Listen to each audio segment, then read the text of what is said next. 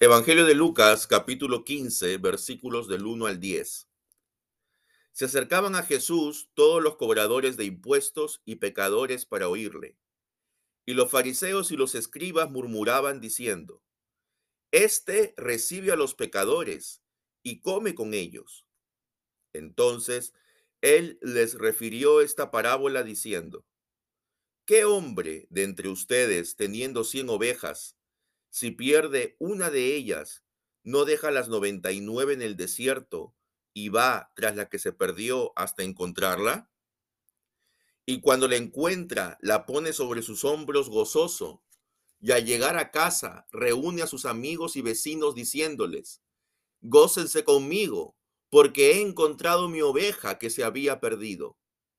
Les digo que así habrá más gozo en el cielo por un pecador que se arrepiente que por 99 justos que no necesitan de arrepentimiento. ¿O qué mujer que tiene 10 dracmas, si pierde una dracma, no enciende una lámpara y barre la casa y busca con diligencia hasta encontrarla? Y cuando la encuentra, reúne a sus amigas y vecinas diciendo, gócense conmigo, porque he encontrado la dracma que había perdido. Así les digo que hay gozo delante de los ángeles de Dios por un pecador que se arrepiente. Amén. Bien, entonces, ¿cómo eran los judíos de aquella época? Especialmente los maestros de la ley y los llamados fariseos. Eran personas que buscaban cumplir con la ley de una manera tal que hacían una división entre los que guardaban la ley y los que no la guardaban, entre los justos y los pecadores. Todos aquellos que no guardaban la ley debidamente, ellos los consideraban pecadores. Dentro de los pecadores también había un grupo especial, que eran los publicanos. Los publicanos serían los recaudadores de impuestos o sea, lo que ahora sería la SUNAT. ¿Y por qué veían tan mal a los publicanos? Porque los publicanos, ellos trabajaban para el opresor, para los romanos, ellos eran colaboradores de los romanos, esos impuestos iban para Roma. Y los publicanos, pues ellos cobraban una comisión por su trabajo, ellos no tenían un salario, sino que ellos cobraban el impuesto y además del impuesto cobraban un extra. Y ese extra era su comisión. Entonces, obviamente, algunos publicanos cobraban bastante para ganar más. Entonces, por eso eran tan mal vistos estos publicanos. Entonces, publicanos dentro de un grupo especial, pero todos los que no guardaban la ley como debía ser, eran considerados pecadores. ¿No? Entonces, esos pecadores, hay algo interesante en ellos, que ellos sí tienen oídos para escuchar lo que Jesús está diciendo. Ellos sí tienen la sensibilidad para poder entender lo que Jesús quiere hablarles. Ellos se acercaban para oír a Jesús. Entonces, los escribas que eran los que analizaban la ley, los doctores de la ley, y los de la secta de los fariseos murmuraban, este recibe a los pecadores y come con ellos. Este, ese pronombre personal que está utilizando aquí, este es como un signo de desprecio, ¿no? Es como cuando decimos, mira a esta cómo está vestida. Mira a este cómo está, eh, con, quién se junta. Entonces, esa, esa, esa palabra para referirse a Jesús, ese pronombre, para referirse a Jesús, lleva una carga de desprecio, una carga de rechazo. Como este, que supuestamente es un maestro, es un hombre de Dios, ¿Cómo se va a juntar con estos pecadores? Y encima va a comer con ellos. ¿Por qué? Para los fariseos, ellos no podían comer con los pecadores. Los fariseos decían que en la medida de lo posible no deberían tener ningún trato con los pecadores. No podían alojarse en su casa, ni tampoco ellos podían recibir a un pecador en su casa, no podían acompañarlos en un viaje, no podían sentarse a comer en la misma mesa. ¿Por qué? Porque ellos pensaban que solo el hecho de compartir el mismo espacio ya los estaba contaminando. Porque esa gente, ellos consideraban que era gente impura.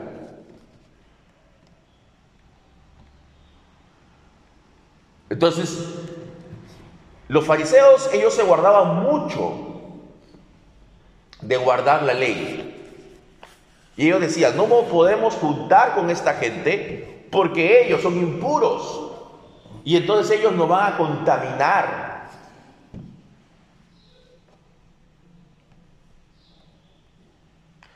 Aparentemente, dentro de su razonamiento había piedad.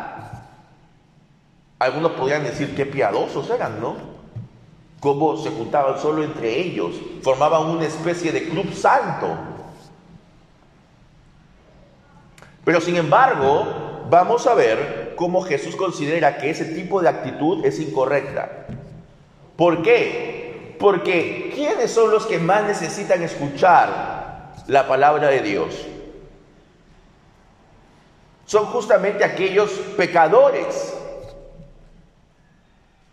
Pero ¿cómo la van a escuchar si nosotros no determinamos pasar tiempo con ellos?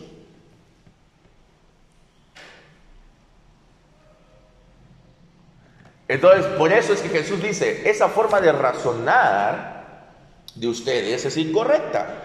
Porque ustedes no aman a estos pecadores, no quieren que estos pecadores se arrepientan. Lo que ustedes quieren es que estos pecadores se condenen. Ustedes oran por la destrucción de esta gente.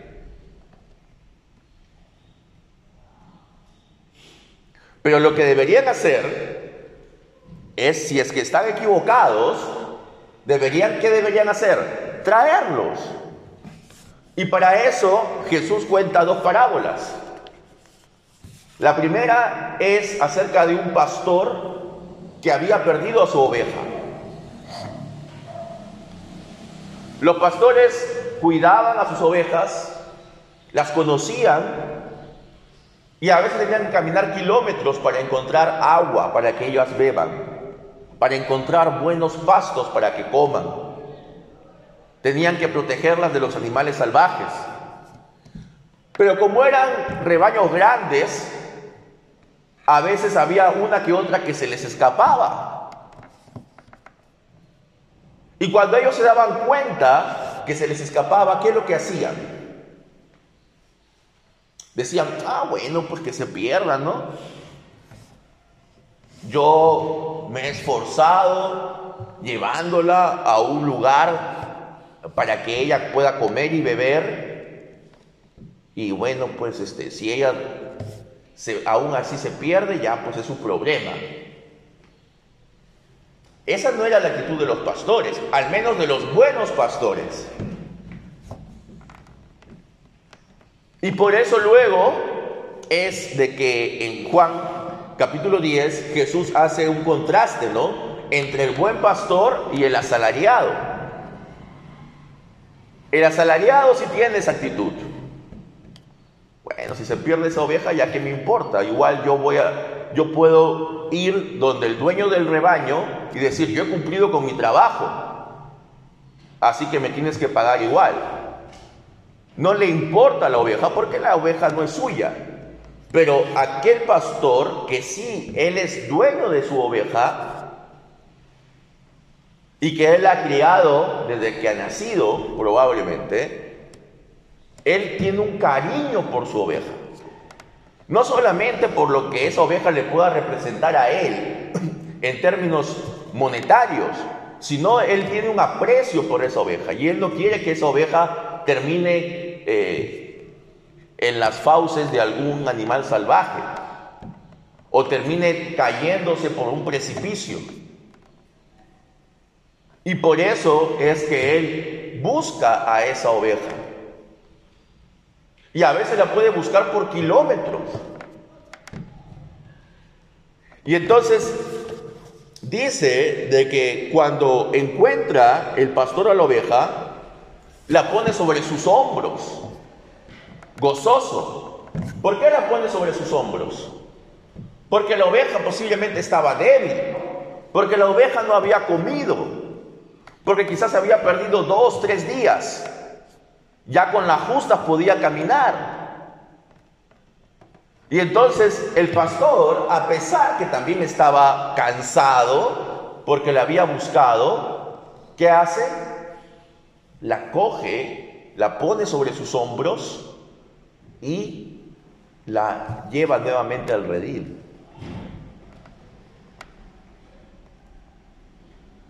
Entonces, él dice que se alegra cuando encuentra a la oveja. No empieza a recriminarle y decirle, oye, ¿por qué te has ido? Mira todo lo que me has hecho caminar. No, dice que cuando le encuentra, ¿qué pasa? Se alegra. Y la pone sobre sus hombros. Y cuando llega a su casa, reúne a sus amigos y a sus vecinos, diciendo, alégrense conmigo porque he hallado mi oveja que se había perdido. Ese gozo Él no se lo guarda para sí, sino que lo comparte con aquellos que son cercanos a Él. Les digo que igual habrá más gozo en el cielo por un pecador que se arrepiente que por 99 justos que no necesitan arrepentimiento. Aquí está utilizando la palabra justos entre comillas, ¿verdad? De una manera irónica. No porque realmente existieran justos, sino porque los escribas y los fariseos, ellos se consideraban justos. Ellos se consideraban piadosos, devotos. No necesitaban arrepentirse. O quizás sí se arrepentían, pero de una manera formal nomás ceremonial, pero no era un arrepentimiento sincero. Porque ellos decían, nosotros sí guardamos la ley de Moisés, en cambio estos pecadores no lo hacen. Entonces Jesús dice, bueno, si ellos se consideran justos, yo voy a ir por aquellos que no lo son. Y cuando uno de estos se arrepiente, habrá gozo en el cielo. Nuestro Padre junto con sus ángeles se regocijarán. Así también, hermanos, cuando una persona que está perdida, cuando una persona que no conoce a Dios o que habiéndolo conocido luego se extravía, pero logramos recuperarla, se dice que hay gozo en el cielo.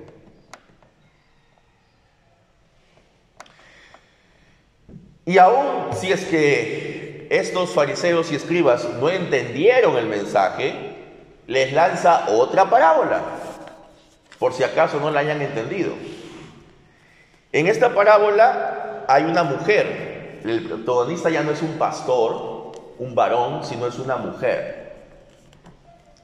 Eso es interesante porque nos muestra que la labor de ir y recuperar a las ovejas perdidas no solamente es función del pastor, del varón, porque si solamente nos quedáramos con la parábola de la oveja perdida, entonces alguien diría, ah, muy bien pastor, acá dice que el pastor tiene que ir por las ovejas perdidas, así que usted tiene que ir ahorita y recuperar a todas las personas que ya no asisten.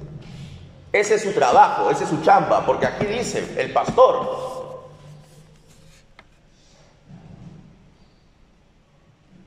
Sin embargo, sigue la parábola de la moneda perdida. Y aquí la protagonista es una mujer.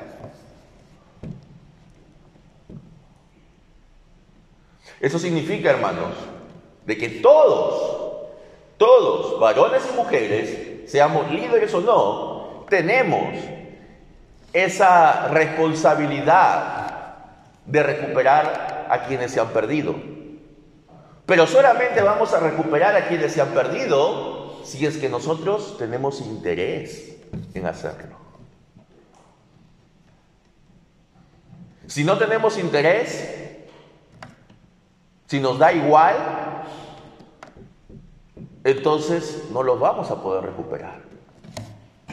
Quizás estamos como los fariseos, diciendo, ah, ojalá que se, que se mueran ya de una vez o que sean destruidos. ¿Verdad? Pero no, esa no debe ser el ánimo del cristiano. Dice que una mujer tiene 10 dracmas. El dracma no, nosotros no lo hemos leído usualmente, pero es equivalente a un denario. Y el denario es el jornal de un obrero. ¿No? ¿Cuánto sería el jornal de un obrero actualmente? Digamos 50 soles. Entonces, esta mujer se le pierde el dracma, un dracma en su casa. ¿Qué es lo que hace? Dice, ah, bueno, pues ya lo perdí. ¿Qué harían ustedes si se les pierde 50 soles?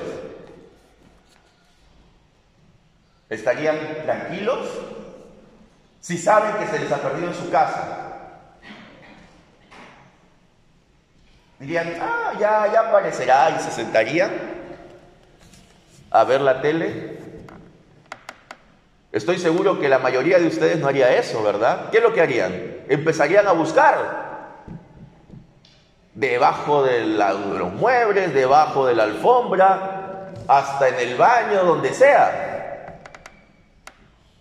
Porque pues son 50 soles.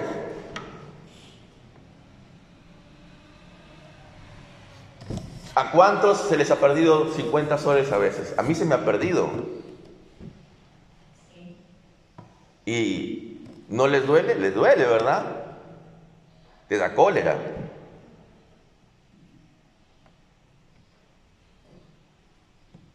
Y porque a veces es un dinero que uno pues eh, ha ganado legítimamente y te da cólera que se pierda, ¿no? Y que al final lo, encuentre otra persona pues que, que no lo ha ganado. Porque al final alguien va a encontrar ese billete, ¿no?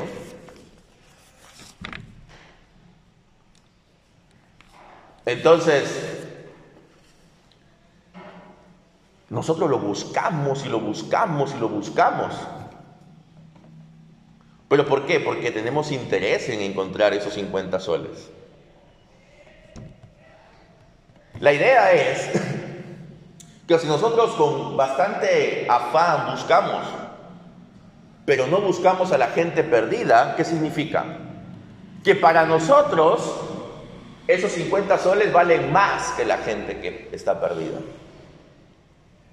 Para nosotros esos 50 soles son más valiosos que la vida de las personas que no conocen a Jesús.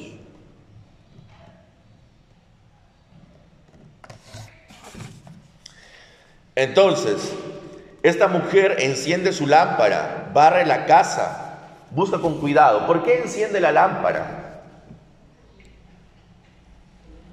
Porque tenemos que ver las casas en esa época, sobre todo las casas de las personas que no tenían muchos ingresos, las casas no eran como ahora, ¿no? Que tienen a veces ventanas grandes, tienen un tragaluz, no.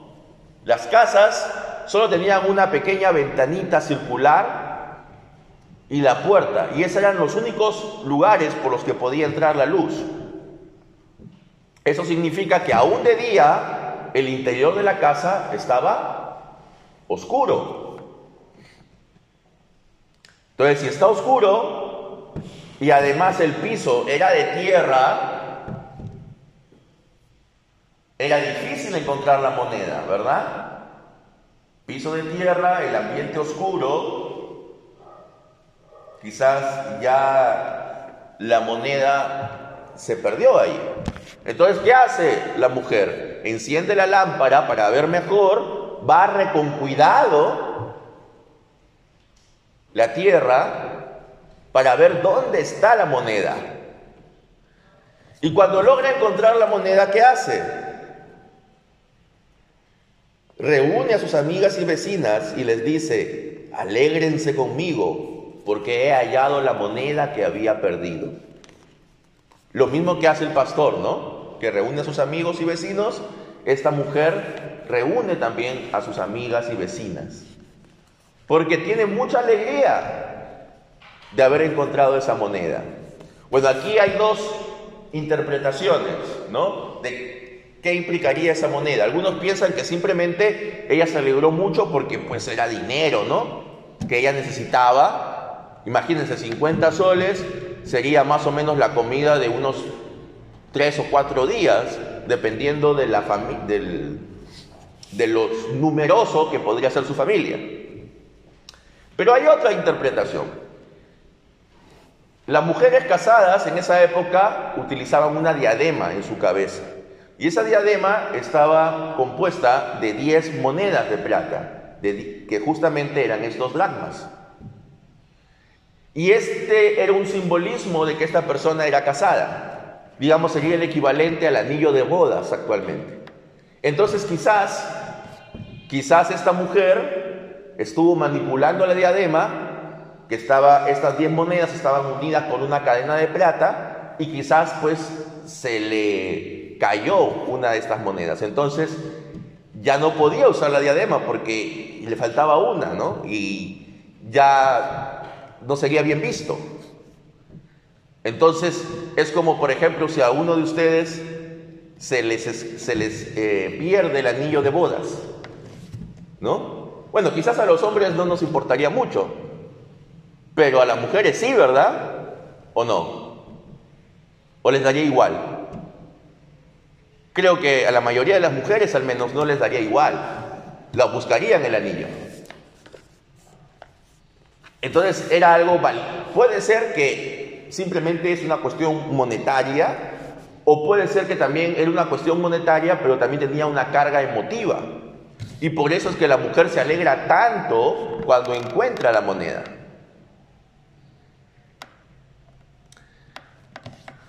Pero sea como fuere, el asunto es de que tanto el pastor como la mujer mostraron interés. Y por mostrar interés, eso fue la razón por la que llegaron a encontrar lo que habían perdido. Si tú realmente tienes interés en las personas perdidas. Entonces, hermano, las vas a encontrar. Es cierto que nosotros no somos los que vamos a traer a las personas en realidad, sino es el Espíritu Santo, pero el Espíritu Santo necesita de medios por los cuales convencer a estas personas. Y el medio es el mensaje. Y ese mensaje lo tenemos que dar nosotros.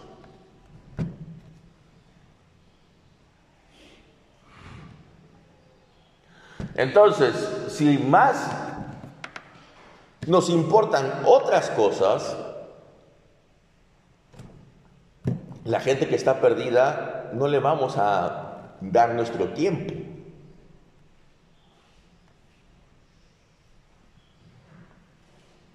Y Jesús aquí muestra a un Dios que se interesa por los perdidos y que los busca.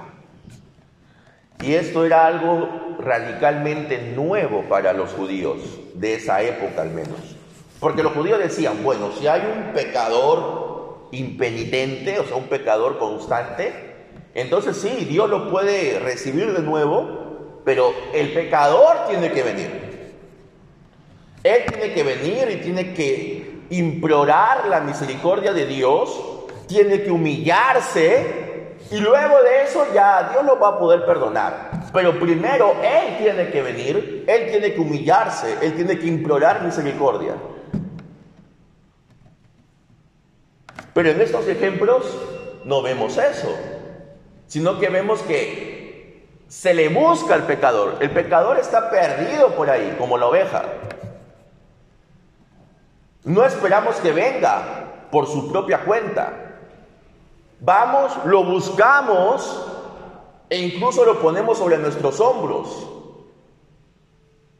Porque muchas veces, hermanos, el pecador tiene puede ser que tenga vergüenza, puede ser incluso que tenga temor de regresar.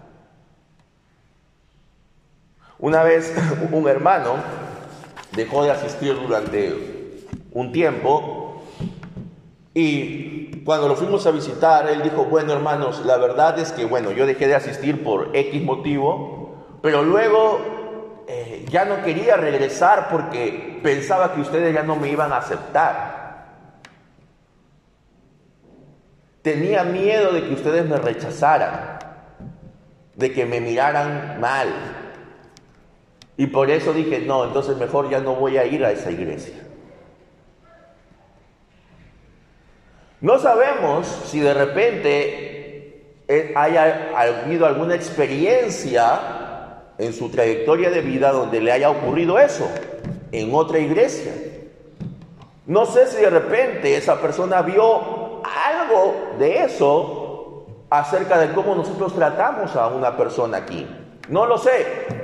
Pero el punto es de que esta persona me dijo, mira, yo no quería regresar porque yo sentía, yo pensaba de que si regresaba ya no me iban a tratar igual. Entonces, hermanos, así también pueden haber algunas personas que por eso no vienen. Porque dejaron de venir de repente porque, bueno, por X motivos, ¿no? Dejaron de asistir dos, tres domingos, por X motivos, algunos más válidos que otros. Pero luego dicen, no, ya no voy a ir porque de repente ya los hermanos me van a ver mal. Ya los hermanos, lo primero que van a decirme es decir, ¿por qué no has venido?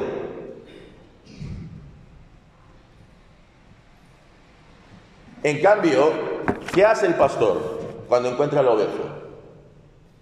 ¿La recrimina? No, ¿verdad? No la recrimina, sino que la coge en sus brazos. Hermano, si viene alguien que de repente dejó de asistir por un buen tiempo, no es el momento de recriminarlo la primera vez que lo veamos. No es el momento de acusarlo. Porque si hacemos esto, probablemente esa persona nuevamente va a dejar de asistir y quizás para siempre. Y quizá nosotros, en, nuestro, en nuestras buenas intenciones de que esa persona reaccione y madure, hemos hecho esto.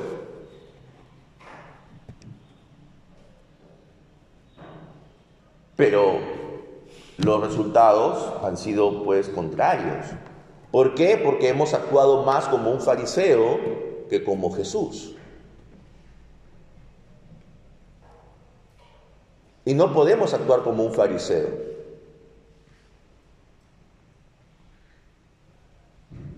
Cuando vemos a alguien que está aquí, hermanos, y podemos saber que es una persona que ha hecho ciertas cosas que están mal, pero lo primero que tenemos que hacer no es recriminarle. No es decirle, oye, ¿por qué has hecho tal o cual cosa? Sino es ir y darle la bienvenida. Quizás de repente va a ser difícil.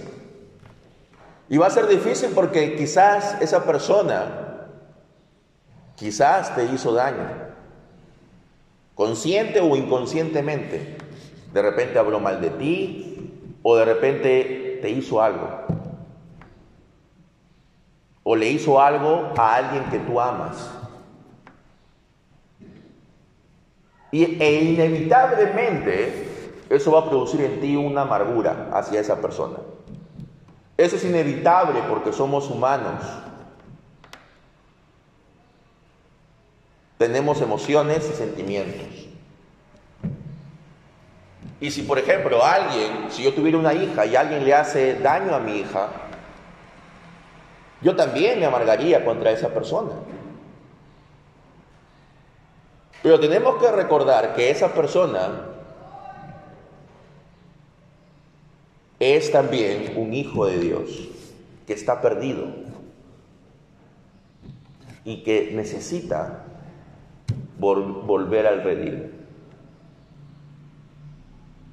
Necesita volver a la comunidad. Eso no significa que va a ser nuevamente de repente mi gran amigo. Pero tengo que, como parte de la comunidad, tengo que recibirlo. Tengo que recibirlo. ¿Que es difícil? Sí. Pero tengo que recibirlo. Tengo que darle la bienvenida. Tengo que hacerlo sentir que Él forma parte de esta comunidad. Porque a mí lo que me importa es que esta persona realmente entienda de que necesita arrepentirse. Y si esa persona realmente se arrepiente de sus pecados, pues gloria a Dios, ¿verdad? Que nosotros no seamos un estorbo, una piedra de tropiezo para él o para ella. Yo sé que esto es difícil, hermanos, porque a veces es más fácil juzgar y condenar. Porque al juzgar y condenar nosotros nos sentimos superiores moralmente. Pero ciertamente todos somos pecadores algunos con pecados más escandalosos que otros, pero todos de cierta manera quebrantamos la ley de Dios. No hay nadie que pueda decir que guarda a la perfección la ley de Dios, los diez mandamientos, que guarda a la perfección los mandatos que Jesús nos ha dado. Nadie puede decir eso. Es cierto, hay algunos que son más pecadores, ¿no? y que sus pecados son evidentes, son notorios, pero eso no significa de que yo no lo sea. Los pecados de otros no me santifican a mí. Y tenemos que recordar eso cuando entablamos una conversación, cuando hablamos con una persona.